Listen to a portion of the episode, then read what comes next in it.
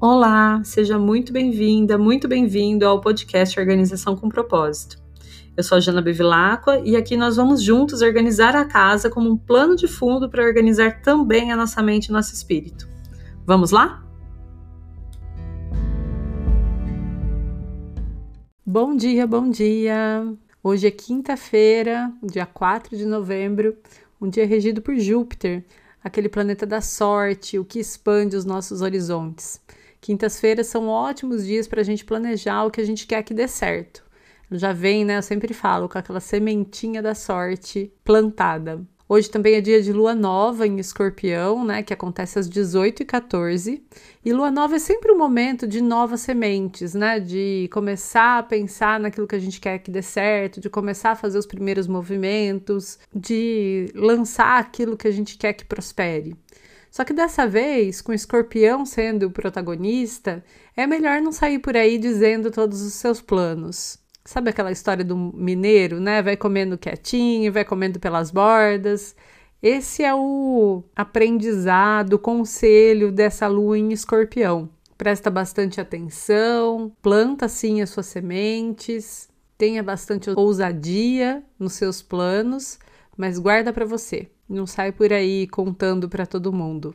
Essa lua nova em escorpião também pode trazer bastante, né, uma reflexão profunda, um recolhimento, uma vontade de ficar mais quietinha. Então respeita também as suas vontades, as suas necessidades. Cada um, lógico, manifesta né, as energias de uma forma, dependendo também do seu próprio mapa astral. Mas em geral, né, luas em escorpião trazem esse movimento de maior recolhimento. E a lua nova também tem esse aspecto né, de escuridão. É quando a lua não está visível no céu, né? Então pode ser um momento mesmo que você esteja mais voltada para você. E é um ótimo momento, né, para poder cuidar do autoconhecimento, para estudar os assuntos mais profundos, filosofia, ocultismo, astrologia. Bom, além né, dessa questão do escorpião já trazer a gente um pouco mais para esse lado escuro, hoje também está rolando uma oposição do Sol com Urano. E essa oposição ela pode trazer também tensão e mudanças repentinas. Urano, né, é o planeta das novidades, dos imprevistos, das reviravoltas, da inovação. Então também pode rolar novas ideias. Fica bastante aberta às mudanças que podem acontecer, que podem rolar no dia de hoje. Algumas podem ser que não sejam muito boas, outras podem ser que sejam ótimas, mas esteja aberta às mudanças. Isso, na verdade, é uma postura que a gente deve ter diante da vida, né? A vida muda o tempo inteiro mas às vezes é difícil. E principalmente em dias com aspectos de Urano, né, aspectos tensos de Urano, é importante a gente estar tá bastante flexível, bastante aberto às coisas que podem mudar, ou que podem sair do rumo, que podem ser diferentes daquilo que a gente planejou. Também pode ser que por conta dessa oposição, a tecnologia fique meio maluca hoje. Então, dependendo do seu trabalho, né, pode ter algum impacto nisso.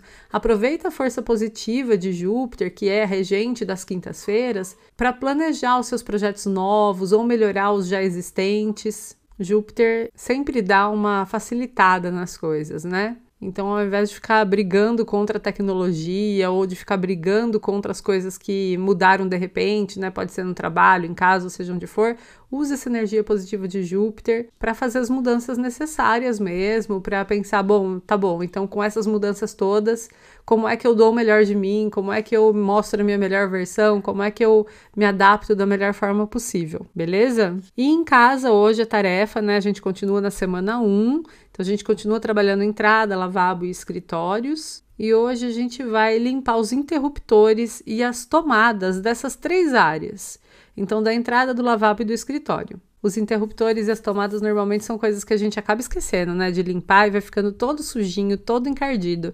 Pega um paninho hoje, limpa bem, deixa tudo brilhando. Lembrando que o interruptor e a tomada, eles também representam essas ligações, né? Que a gente pode ter com as ideias, com a mente, né? Sabe aquela representação, né, de que uma lâmpada acesa representa uma ideia. Então, simbolicamente, existe também essa conexão. Quando a gente está limpando ali os interruptores e as tomadas, a gente também está limpando as nossas ideias. Super a ver hoje, né, com essa oposição do Sol com Urano e também da regência de Júpiter. Beleza?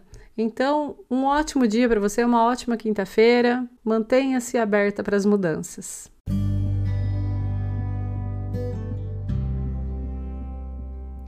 Muito obrigada por me escutar até aqui.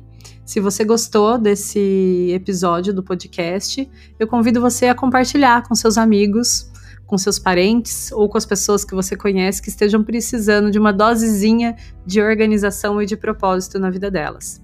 E também a me seguir lá no meu Instagram, janabevilacqua, onde eu compartilho bastante sobre esses e outros assuntos. Muito obrigada mais uma vez e até o próximo episódio.